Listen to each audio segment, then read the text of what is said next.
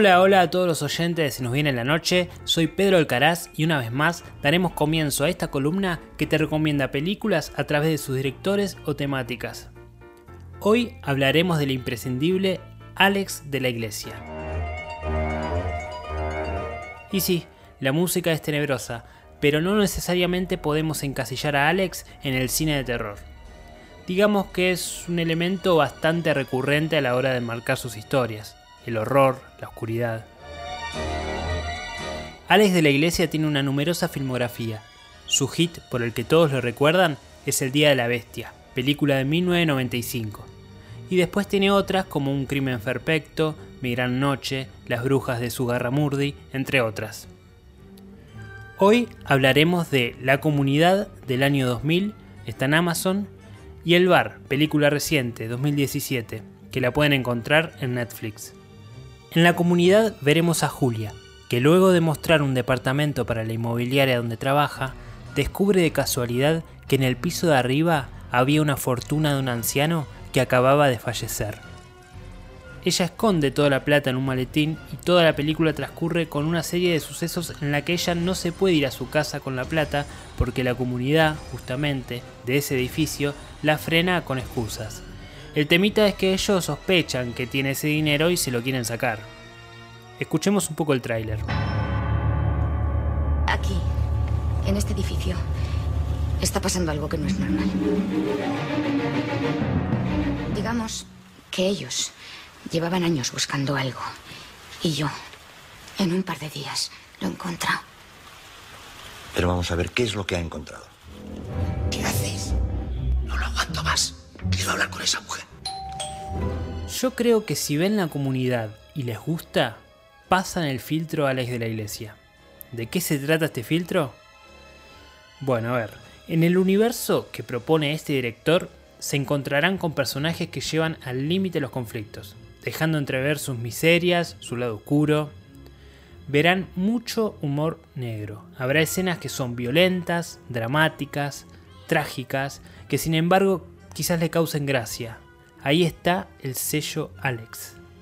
Es un reparto coral, algo recurrente en Alex. Esto quiere decir que no hay un protagonista claro, sino que todos los personajes tienen un peso importante en el desarrollo de la película. ¿Estás segura de que no ha salido de la casa? Desde que subió el cubano, no se han movido. No soporto esta situación.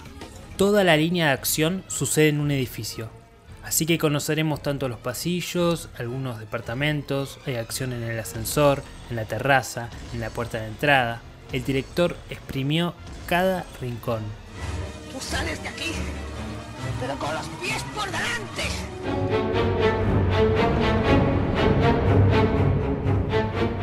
Estamos acá en la segunda parte de la columna del día de hoy sobre el cine de Alex de la Iglesia. Hablamos hace un ratito de la comunidad, Ahora hablaremos de El Bar, historia que transcurre en el centro de Madrid. La película arranca con la presentación de los personajes. Es otro reparto coral que incluye a nuestro Alejandro Aguada, Blanca Suárez, Mario Casas, Trele Paves, entre otras y otros. Todos estos personajes son muy eclécticos y convergen en un bar. Algunos a desayunar, una señora a jugar a una máquina tragamonedas, otro a esperar a alguien, uno pasa al baño y de repente, en el minuto 8 de película, vemos cómo sale una persona del bar y le pegan un tiro en la vereda. Acá hay un giro. El clima se torna pesado. Sale otro en auxilio del hombre y también lo asesinan. Se enrarece el asunto, no sale nadie para nada.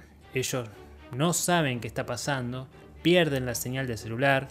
En la TV no dicen nada, se barajan un montón de hipótesis entre ellos y la situación se lleva a límites insospechosos.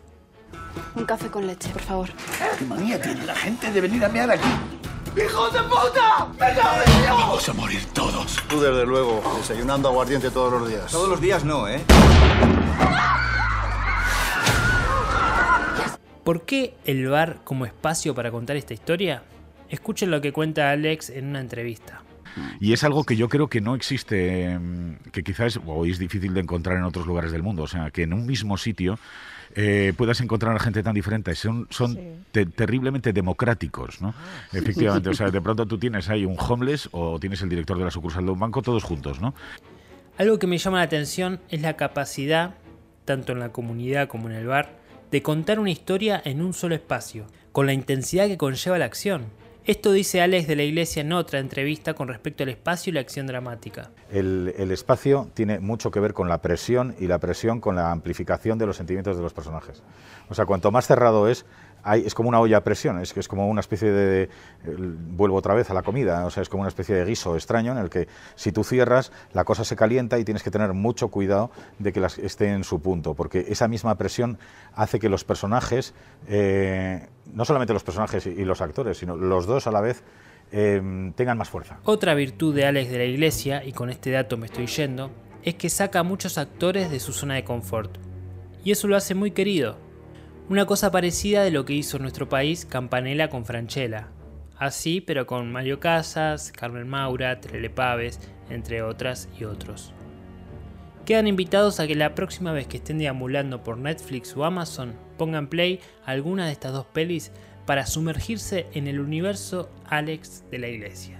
Ya saben, humor negro, miserias humanas, conflictos al extremo, tranquilo asunto. Gracias a todos por escuchar, nos vemos en la próxima edición de esta columna en Se nos viene la noche.